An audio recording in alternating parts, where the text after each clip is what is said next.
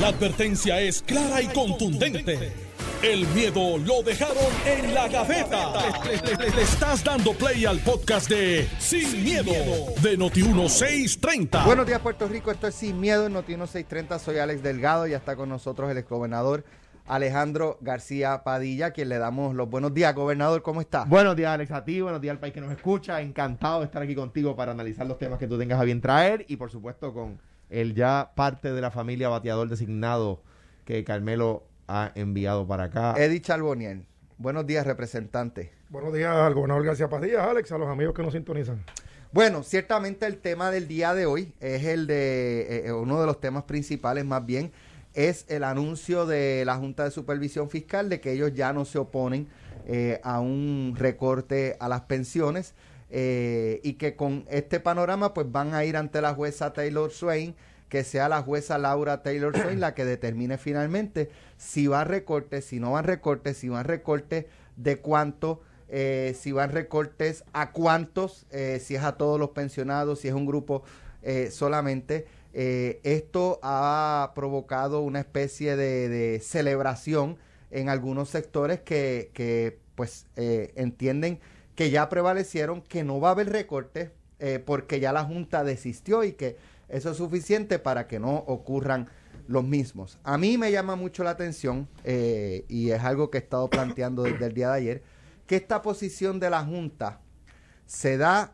precisamente después, horas después de que la jueza eh, Laura Taylor Swain declarara eh, inválida o anulara la ley de retiro digno para los empleados públicos de Puerto Rico. Así que, en ese sentido, eh, a mí me causa suspicacia eh, el timing, por llamarlo de alguna forma, de lo que está ocurriendo, o sea, de la posición de la Junta después que la jueza. Es como, como, como si estuviesen diciendo... Ya yo sé lo que ella piensa. Ya yo sé lo que ella piensa eh, sobre los recortados retiros, así que yo no voy a seguir ensuciándome las manos en esta, asumiendo esta posición de, de recortes la jueza es altamente probable, luego de lo que pasó con la ley de retiro digno, que declare eh, que van los recortes e incluso en el caso de la Junta ya habían aceptado que el recorte fuera a los pensionados que ganan o que reciben mensualmente más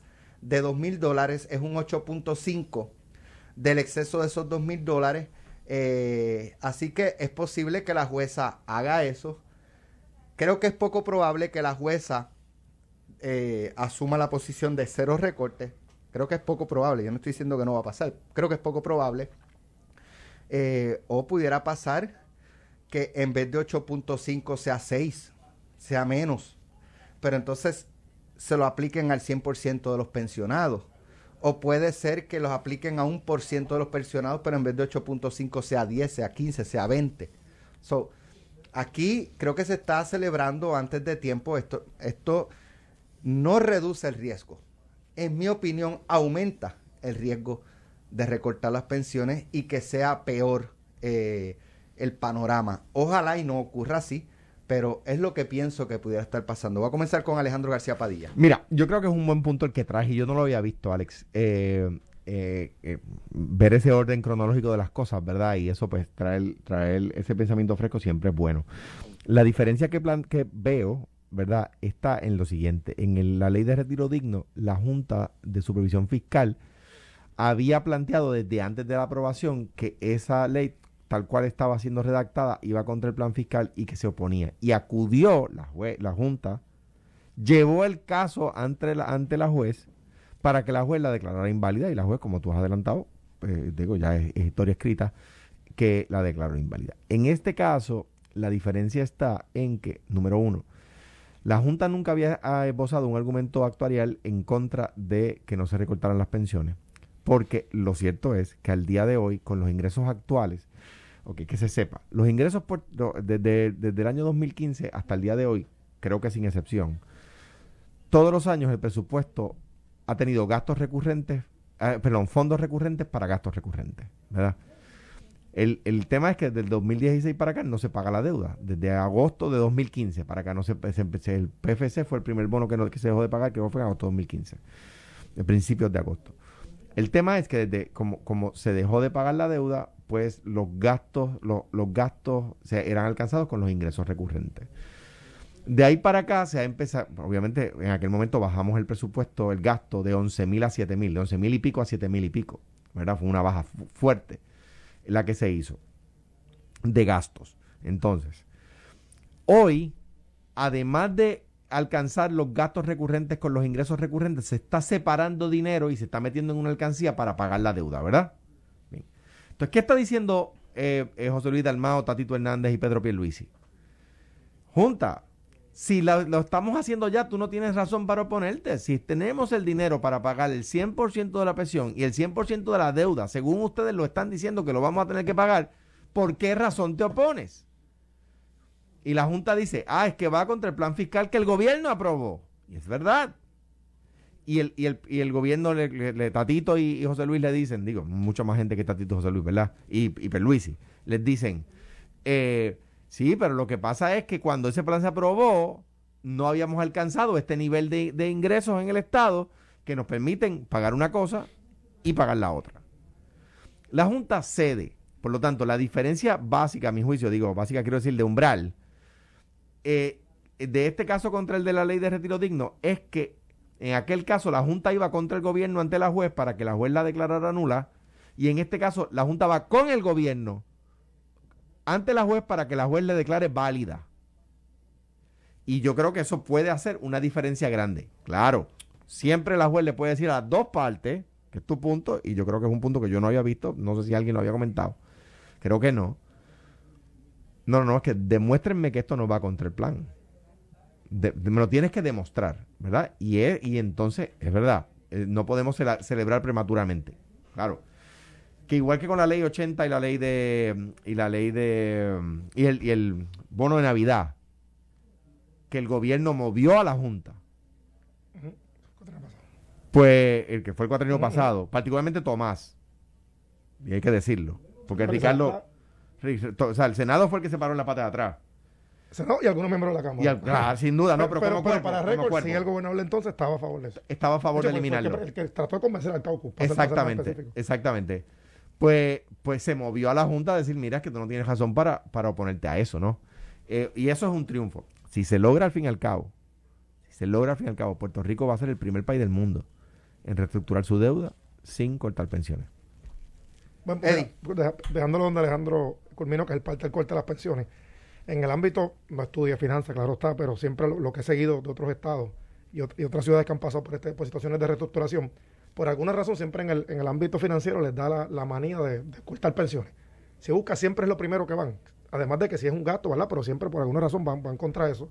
Yo le he preguntado a algunos que saben del tema y el planteamiento que me traen es que por una cuestión más allá de económica, hasta moral, que siempre tiene que ver, como pasó en otras jurisdicciones, siempre quieren buscar un 5, un 7, 6%, y, y la razón que algunos me han dado, y esto no, es mi opinión, estoy repitiendo lo, que les pregunté a los que sí conocen del mundo financiero, es que eh, cuando salen los bonistas, mucha gente siempre piensa en este monstruo o este multimillonario que es el que puso todo el dinero. No. Correcto. Hay personas, policías, bomberos, maestros de los estados que pusieron dinero de sus pensiones en las pensiones de Puerto Rico. Y el asunto detrás de esto, ¿verdad? Estrictamente moral es que si aquel perdió un 5%, pues lo justo sería tal cosa. Esa es la explicación que ellos dan.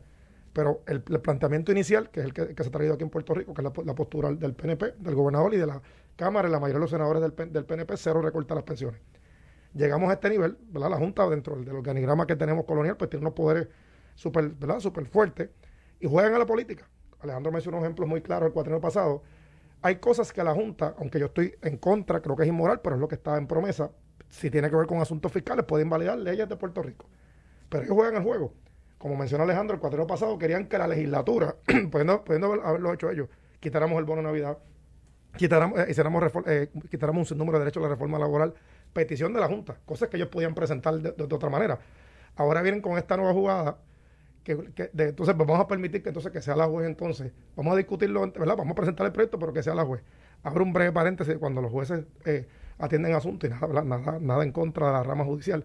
Pero yo recuerdo que el, juez Escalía a nivel federal siempre le decía a la, rama legislativa, a los legisladores, legislen bien para yo no tener que interpretar, porque la interpretación del juez no necesariamente es la intención que, se quiere. En este sentido, por lo menos la juez Suena es una juez bastante liberal eh, y las decisiones que ha tomado nunca siempre han sido Lo, más razonable posible. Eh, tenemos que ver cuando se apruebe el proyecto, la, ¿verdad? la sesión es el lunes que viene, está el proyecto de la Cámara 1003, la Junta le envió una carta a los presidentes de los cuerpos legislativos y al gobernador exigiendo creo que son cinco o seis posiciones. Recuerda que además de las pensiones, que está claro que nadie que gane menos de 2.000 va, va a recibir recortes, solamente el 15% de los pensionados, que son los que ganan más de 2.000 dólares, o los reciben, perdón, más de 2.000 dólares en sus pensiones. Pero ahora lo deja entonces sobre las manos de la web. Recuerden un, dato bien importante, el plan o el PAT o el plan de ajuste de la deuda es como una guía, que no es un proyecto de ley, simplemente es un plan que se aprobó entre el gobierno y la Junta.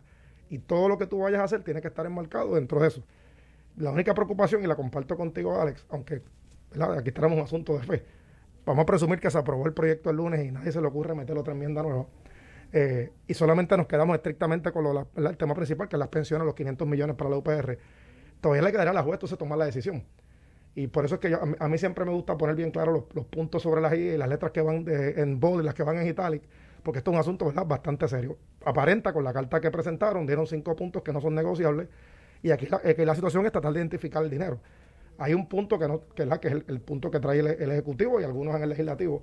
Recuerda que tenemos un dinero del Medicaid que si el gobierno federal cubre esa parte, va, a haber dinero disponible.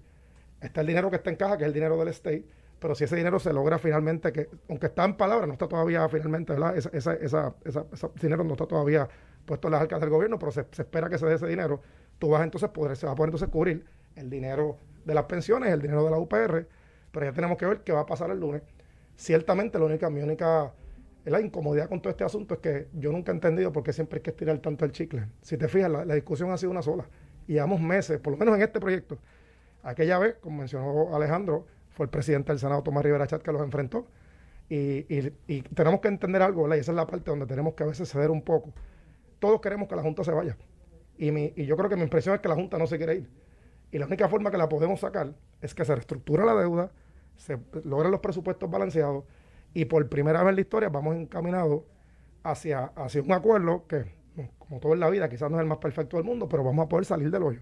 Todo, pero los datos que faltan para finalmente la gente pueda tener la paz y la tranquilidad, que se apruebe el proyecto el lunes, que, que se incluyan, y ya la Junta dice que no, que no tiene objeción, claramente el, el, establecerlo de cero recorte a las pensiones y entonces pues, esperar que la juez, que es lo que está haciendo la Junta, ahora yo no voy a tomar la palabra, yo lo voy a presentar, legislatura, gobernador, yo ya estoy claro con su posición, vamos entonces al, tribunal de quiebra, entonces pues hay que la juez entonces decida. Yo espero, ¿verdad?, que la juez, eh, una vez de esa decisión de la juez, entonces pues ya tengamos la tranquilidad que todos esperamos.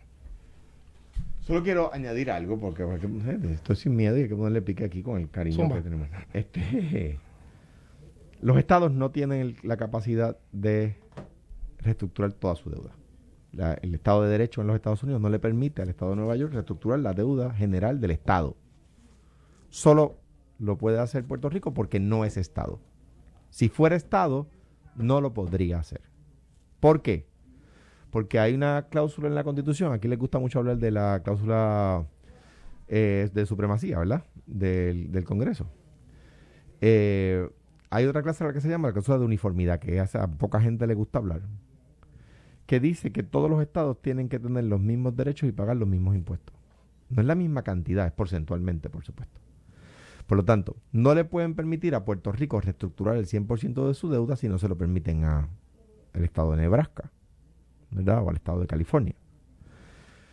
Dicho eso, no es, la Junta no está aquí porque Puerto Rico es Estado libre asociado, o colonia, lo que le quieran territorio, lo que le quieran decir es que si no fuera Estado Libre Asociado, no podríamos reestructurar toda nuestra deuda, solamente hubiésemos podido reestructurar la de las corporaciones públicas y eso no era suficiente. O sea que uno puede decir, gracias a Dios, otros pueden decir, de suerte, otros pueden decir, a pesar de que, pero si, no, si llegamos a ser Estado, no hubiésemos podido reestructurar el 100% de la deuda. Y si no se puede reestructurar el 100% de la deuda, ahí sí que las pensiones se van a pique. Ahí sí que no hay, no hay break. O sea que, que, que yo por eso no me gusta mezclar el tema del estatus con todo. Argentina es una república independiente y nadie puede pensar que es colonia de los Estados Unidos. Pues el tribunal que le embargó las cuentas a la República Argentina fue el Tribunal Federal de Nueva York. Grecia es una república independiente y nadie puede decir, nadie que no esté loco, puede decir que Grecia es una, una colonia de la comunidad europea y quien le impuso sanciones y, la, y los mecanismos que tenía que implementar para reestructurar su deuda a la República de Grecia fue la Comunidad Europea. Por eso hay temas donde hay bemoles y hay, ¿verdad?, eh, luces y sombras, donde estaremos a favor y en contra. Eddie es un poco más conservador, conservador que yo en, términos económicos. Yo soy más liberal que Eddie. que vamos a tener distancias, ¿no? Pero me parece a mí que el tema del estatus mm, en Nueva York tuvo que reestructurar su deuda de corporaciones públicas. Detroit también. El estado de Arizona, si no me equivoco, en algún momento, hace muchos años, ¿verdad? Eh, como estado. Y no son colonias, ¿verdad? Pues, pues me parece a mí que, pues, que es un tema un poco más denso que el tema del estatus. No, y, digo, y eso tema, ¿verdad? Pues, ciertamente, pero, pero el punto principal es cuando hay deuda hay que pagarla, punto. Ah, exactamente. ¿Sabes? Seas Estado, seas colonia, sea lo que sea, si te pusiste a hacer emisiones de bonos sin sentido y gastaste los chavos, o sea, aunque por, por más que uno le busque las siete patas al gato, la deuda está ahí y los que van a cobrar van a ir al tribunal que sea, a la, parte del mundo que sea, no te va a poder escapar. Ahora, o sea, tienes que reestructurar y tienes que pagar. Esto que está ocurriendo ha provocado, eh, uno esperaría quizás entre PNP y populares. Ahora, esto ha creado una controversia dentro del Partido Popular. Por ejemplo, Alejandro, ¿por qué te ríes? te voy a dar privilegio personal. Yo traje el tema del estatus para ver si, si Eddie me atacaba y nos íbamos por ahí. Y nos íbamos por ahí. estoy como la Junta, se la estoy acumulando para el, final. El tema del estatus es siempre, es siempre bueno para la Junta, te la estoy acumulando y ya mismo empezamos. mira esto. Dice, dice Jorge Colbert, dice Jorge Colbert, dice Jorge Colbert, el aplauso va para los presidentes Dalmao, Tatito y el gobernador Pierluisi, los 19 senadores y los 33 representantes que votaron a favor del PC 1003 y que permitieron el diálogo. Lo, y aquí va, aquí va la puya. Los que votaron en contra se les respeta, pero la guagua de la historia solo pasa una vez por la parada. Esto fue a la, esto fue anoche a las 10 y 29 de la noche. Media hora más tarde, Jesús Manuel Ortiz escribe, Colbert tratando desesperadamente de establecer alguna eh, narrativa, dejando detalles eh, importantes fuera, como por ejemplo que el proyecto inicial incluía recorte a las pensiones de más de 2.000 y que fue la oposición a eso la que provocó cambios. La oposición del PNP. Bueno, y le, los Avengers. no, y no, perdóname, porque Jesús Manuel, Jesús Manuel y, lo, y el grupo de los Avengers tenían. Los Avengers. Con, e- Ojalá con, los Avengers. tenían los votos con si se hubiese unido a Tatito y el PNP se queda de minoría. el PNP no tiene fuerza en la Cámara para tener un proyecto. Para tener un proyecto, ¿no? Bueno, espérate, Eddie, dame, dame. La oposición eh, a eso fue la que provocó los cambios. Bendito man, le dice a Colbert. Alejandro, fue a buscar café, fue a buscar café. Alejandro, eh, ¿quién tiene la razón, Colbert o Jesús? No me digas que los dos. Mira. Sí, sí, Jesús son los Avengers, ¿quiénes son los de Colbert? Vi, esta mañana, vi esta mañana. no sé quiénes son el intercambio. Eh, me enviaron fotos de ese intercambio porque yo no tengo Twitter en mi teléfono, ¿verdad? Este, me enviaron fotos del intercambio. Y, pues, ¿qué, qué, qué hago? ¿Los aplaudo a los dos? O sea, no sé. Eh, Uno de los dos tiene que tener la razón. Eh, eh, es, es, el presidente del, del Senado, presidente del Partido Popular, y José, Jorge Colbert es comisionado alterno, ¿verdad? Y es nombrado por el presidente del Partido Popular. Jesús Manuel es el, el mi juicio, si no el principal, uno de los principales líderes emergentes del Partido Popular. Tiene mucho arraigo en la base. Cuando el proyecto se radica en la Cámara, tiene recortar las pensiones. Es un hecho cierto. Es un hecho histórico, ¿verdad? Y nadie lo puede negar. El grupo de Jesús Manuel, los Avengers que le llaman, eh, se, dice no, con, ese lenguaje no. Y, se, y eso provoca cambios. También es verdad que cuando pasa al Senado se, le, se endurece el, el proyecto a favor de los pensionados y se le ponen garantías que la Cámara no lo incluyó. Eso también es verdad. También es verdad que por el, pulseo, la fuerza, el, el tirijala que lograron José Luis Dalmau, Tatito Hernández y el gobernador, logrando acuerdos, se logró un proyecto que la Junta avala y que no incluye recortar las pensiones. Por lo tanto, ¿qué me parece a mí? En primer lugar, me parece que el, que el ataque de Colbert eh, iba a los, al PIB y a Victoria Ciudadana y a Proyecto Dignidad. No sé si Proyecto Dignidad votó en contra. No quiero ser injusto. Y Jesús Manuel se dio por a- aludido. Porque el ataque es demasiado amplio. Y, pues, y va a coger a populares que le votaron en contra. O sea que la redacción te- tenía ese problema. Y, y- y la reacción de Jesús, de dándose por aludido, pues es ponerle la lupa encima al tema. A, a mí me parece que, de, que. Si, si- obviamente ya, como ustedes notan, yo estoy fuera de esos círculos. Si me hubiesen preguntado, hubiese dicho al uno, cuidado con el ataque, al otro, cuidado con la reacción. Porque ahora, ¿qué estamos discutiendo? O sea, eso como tú dices, con razón, fue anoche a las 11 de la noche, pero lo estamos discutiendo en prime time en radio. Bravo. Extraordinario. O sea, o sea, ¿quién comenzó, quién comenzó este proceso para reestructurar la deuda y que los pensioneros no tuvieran recorte? Y entonces, esta, esta es la pelea. Mira, tenemos que ir a la pausa, pero eh, hay un proyecto que se aprobó en el Senado, el 437, que ha provocado la indignación de una conocida fiscal. Van a escuchar a la fiscal cuando regresemos de la pausa. Quiero el análisis de ambos de este proyecto porque eh, lo que dice esta fiscal básicamente es, aquí a los delincuentes se les protege o se les da más derechos que a las víctimas del crimen. Regresamos con ese análisis. Estás escuchando el podcast de Sin, miedo, de Noti1630.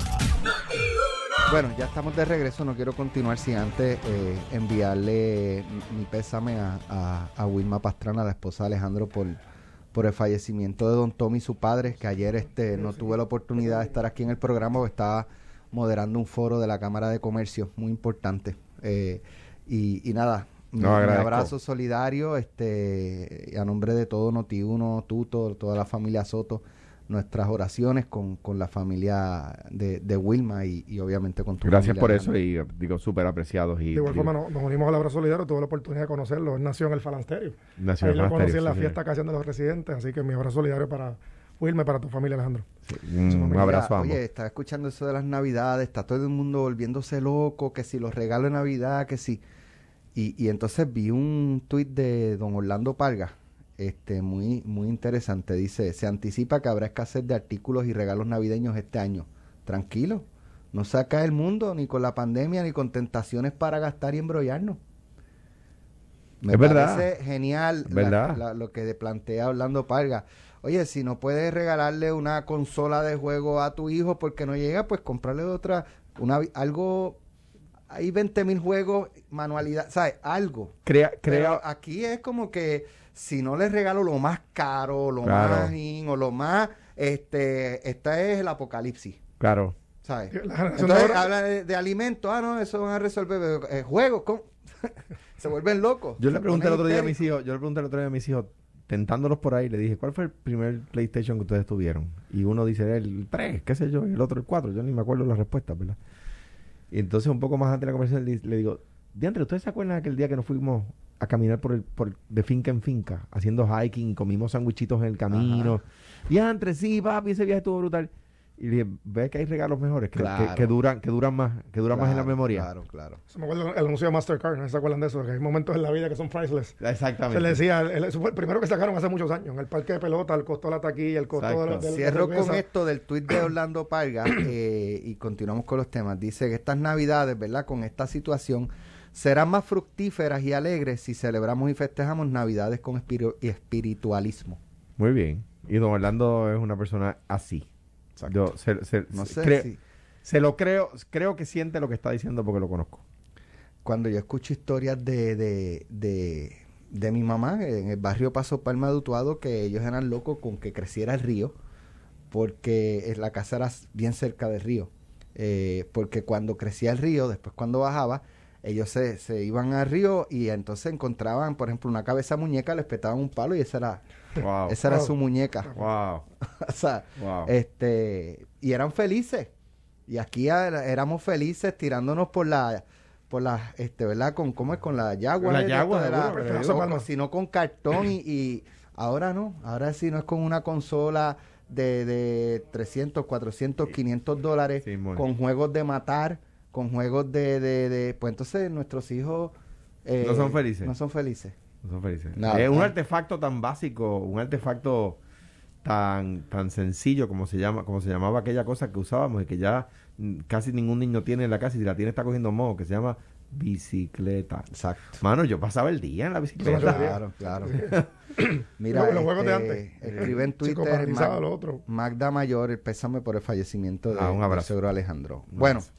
Pero, eh, Eric, ¿querías decir algo de los Avengers? Antes Bueno, de- antes de los Avengers, la, la realidad histórica. Y eso, y eso, mira. Rapidito, que tenemos lo de Pero mira, bien rapidito. lo- 437. hay algo que, que- y es más fácil de corroborar en esta época, los clippings de periódicos. Ya no hay que ir a una biblioteca a buscarlo. La realidad, y busquen los clippings. Tatito, inicialmente, el proyecto que presentó, y cuando llegó y trató de convencer inclusive a algunos miembros del PNP, era haciéndole cortar las pensiones.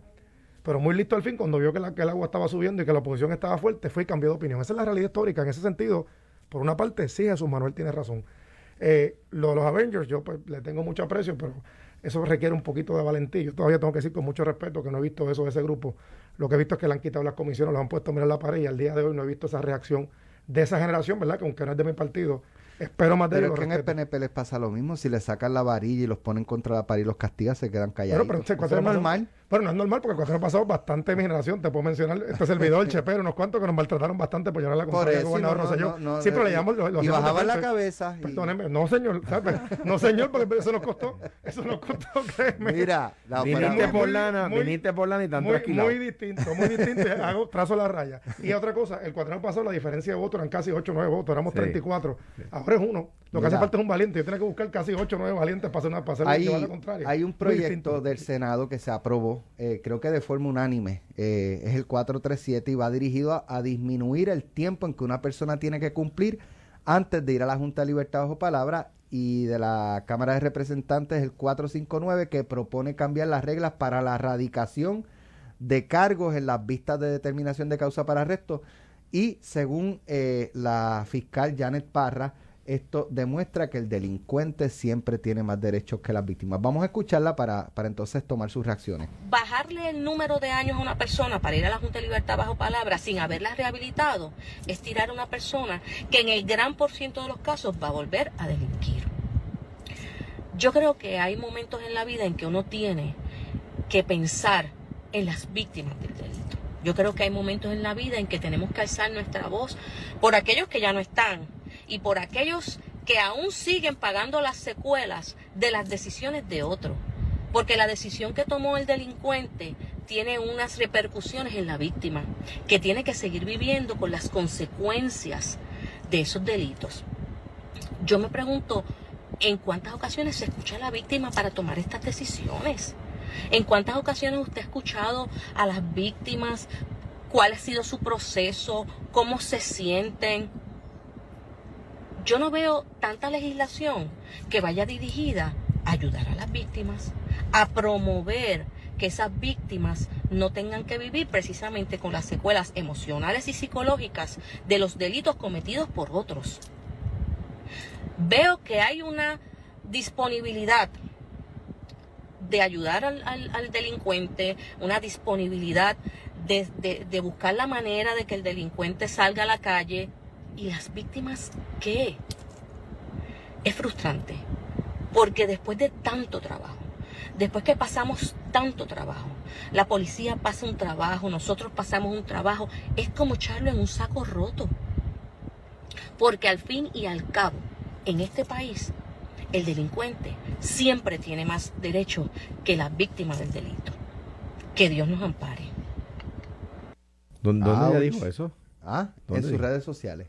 Un video que colgó en sus redes sociales. Complicado lo que dijo. ¿En qué sentido? Yo discrepo, digo, y la respeto, es una gran fiscal, ¿verdad? Un funcionario público de primer orden. Ahora me parece... Oye, Eh, en- eh, es una de las fiscales de dos casos que De- eh, casos duros.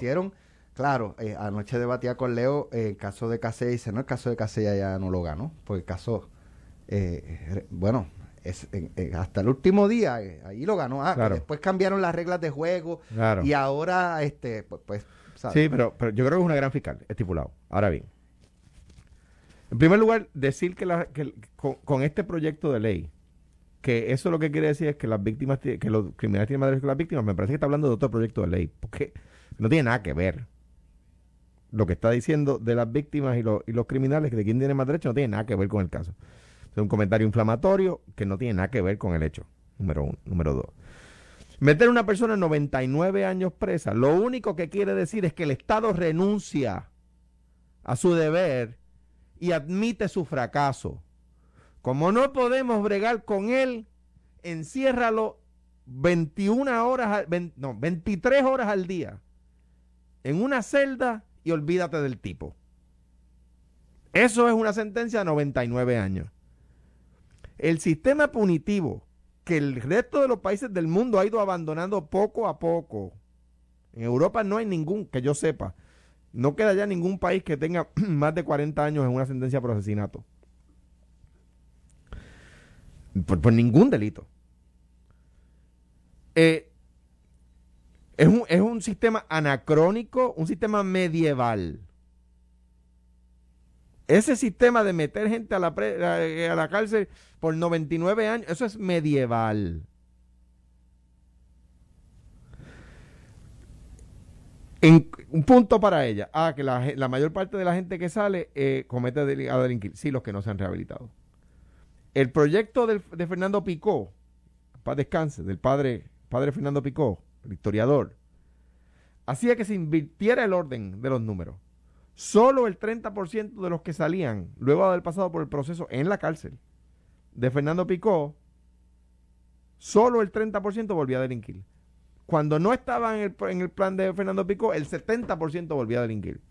O sea que yo creo que la clave está en, rehabilitación. Entonces, ¿qué dice el proyecto? Se baja a 25 años, creo que, ¿verdad? Eh, 25, eso que es aquí. 25 años. 15. Eh, Entonces, ¿qué, me está diciendo a mí el Estado? No, es que yo en 25 años no me da tiempo para rehabilitarlo. No, no, espérate. Entonces tú no estás diciendo que es que las víctimas tienen menos derechos que los criminales. Tú lo que estás diciendo es que tú lo quieres meter preso, sabiendo que no lo van a rehabilitar nunca. Y entonces eso es la renuncia del Estado a su deber. El derecho a rehabilitación es un derecho constitucional. Es un derecho constitucional. Por eso yo creo que la fiscal Parra es de lo mejor que tiene el Departamento de Justicia. Sin duda alguna. Una fiscal de primer orden, una profesional de primer orden. Ahora bien, creo que en su análisis de este proyecto está hablando de otra medida. O sea, no, es que el problema es que no se rehabilitan Ah, pues tienes 25 años para hacerlo. Y lo que está diciendo en 25 años, la Junta lo va a evaluar. No se rehabilitó, pues se queda. Entonces, este proyecto de la senadora Rodríguez Bebe, que no es de mi partido, y de la senadora Gretchen Howe, que es de mi partido, que recibió el voto de todos los senadores de todos los partidos, los más conservadores y los más liberales. Me parece que tiene un poquito más de análisis ¿verdad? Y a mí que me ha gustado el tema de toda la vida, me parece que el, acercamiento de nuevo medieval de coger a una persona y meterle en un calabozo 23 horas al día, para que se sepa si es, tienen un día para coger, una hora para coger sol, 23 horas al día por 99 años, es, al fin y al cabo, el reconocimiento del Estado sobre su propio fracaso a la hora de lidiar con personas, que han delinquido. Que no son rehabilitables. Hay personas que no son rehabilitables. ¿Y deben salir. No, porque lo que... Lo que pero según el proyecto, Esas deben, esa deben dejarlo encerrado de por vida y 23 horas encerrado. Lo que pasa es que si no es rehabilitable, debe estar en otra institución. Psiquiátrica, quizás. Sí, exactamente.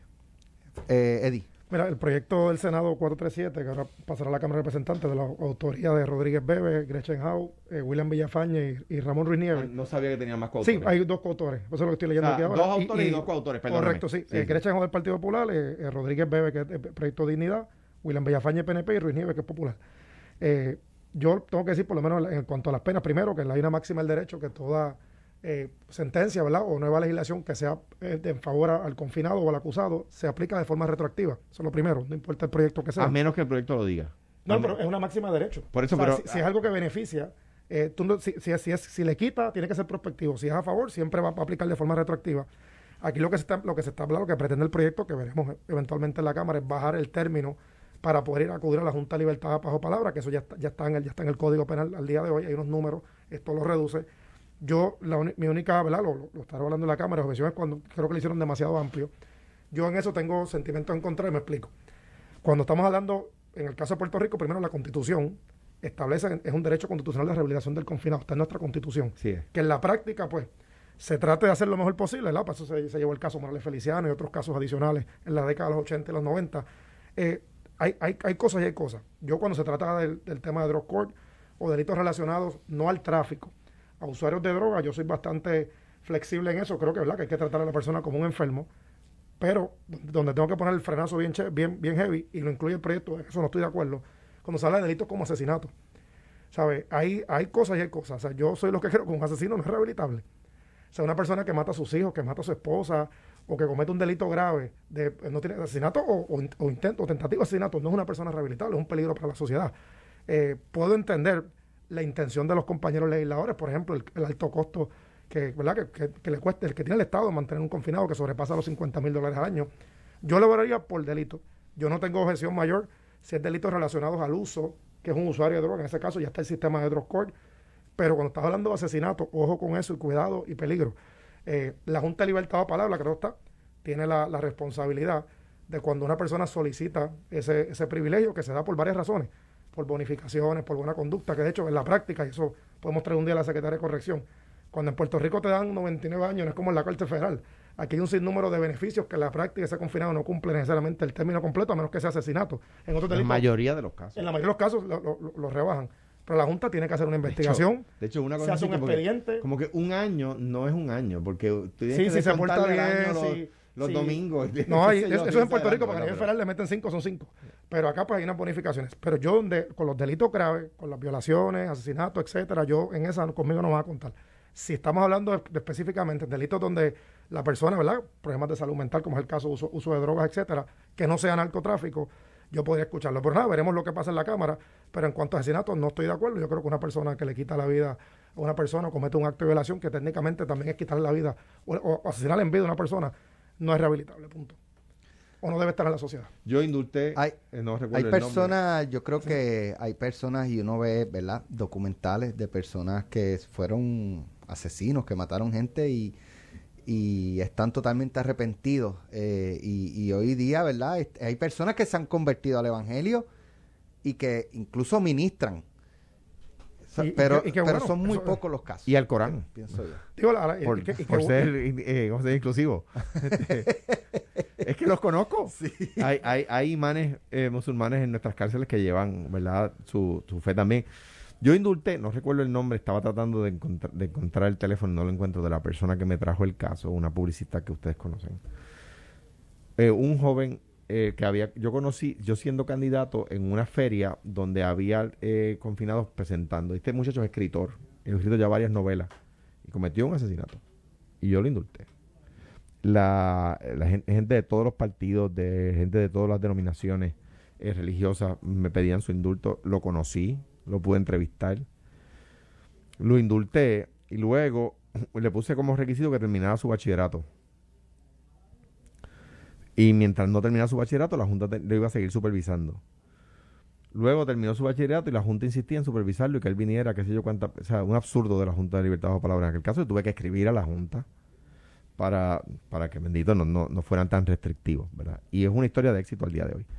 Yo estoy de acuerdo con Eddie en que hay crímenes y hay crímenes. No estoy de acuerdo en que haya personas eh, que no sean rehabilitables. Para mí el crimen más horrendo es la, es la agresión sexual el, y el, sobre todo el tema con, los menores, exactamente, y el tráfico, eh, el tráfico, el- la prostitución de, de mujeres, ¿verdad? La esclavitud de mujeres. Por eso yo digo que se debe legalizar para controlar eso.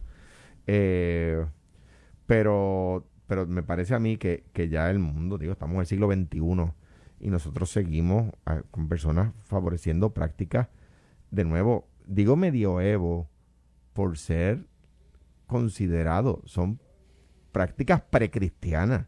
Eso es de coger una persona y meterlo preso de por vida. O sea, no, no estoy de acuerdo. Pero es la única parte que sí tengo que, que entender la, la postura de la fiscal la siguiente. Cuando tú vas a la Junta de, Li- de Libertad de Palabra, además de crear un expediente, hay que comunicarse con la víctima.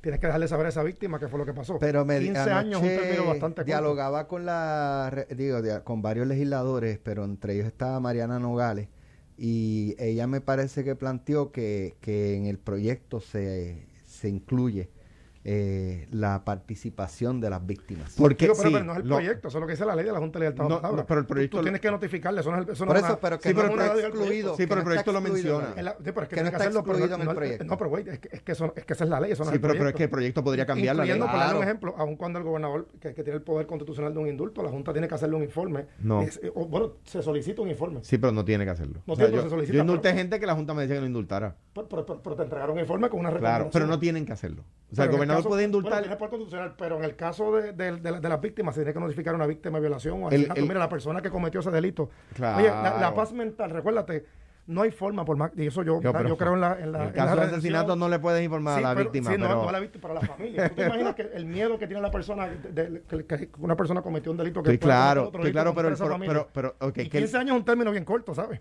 pero, digo, de- no, yo- Demasiado, bueno, 100 años pueden ser sí, cortos sí, también, pero 15 una años preso no es nada de corto. 15 años Sí, preso. pero la víctima, tú Pero- a comunicarte con una persona. pero está Mira, esta persona que violó a fenomenal, su pero hijo. el que la ley, Mariana Nogales tiene razón en ese punto, porque el que la ley lo diga no quiere decir que otra ley no la derogue. Y lo que está diciendo Mariana Nogales, que tiene razón, es que este proyecto no solamente no va contra la ley de Junta de Libertad bajo palabra, que dice lo que tú dices, sino que lo reafirma en el texto de la medida cuando dice, cuando lista las cosas que la Junta va a evaluar a la hora de decidir si esta persona puede salir libre o no. E incluye, por supuesto, la opinión de la víctima. O sea, yo creo que es un proyecto de vanguardia que une a Puerto Rico a la corriente de países más modernos que han tenido más éxito que nosotros a la hora de combatir el crimen. Porque lo que sí se ha demostrado que no combate el crimen son penas altas. ¿Por qué? Porque ningún criminal comete delito esperando que lo atrapen. O sea, está requete que demostrado que penas altas no disuaden a nadie de cometer un delito.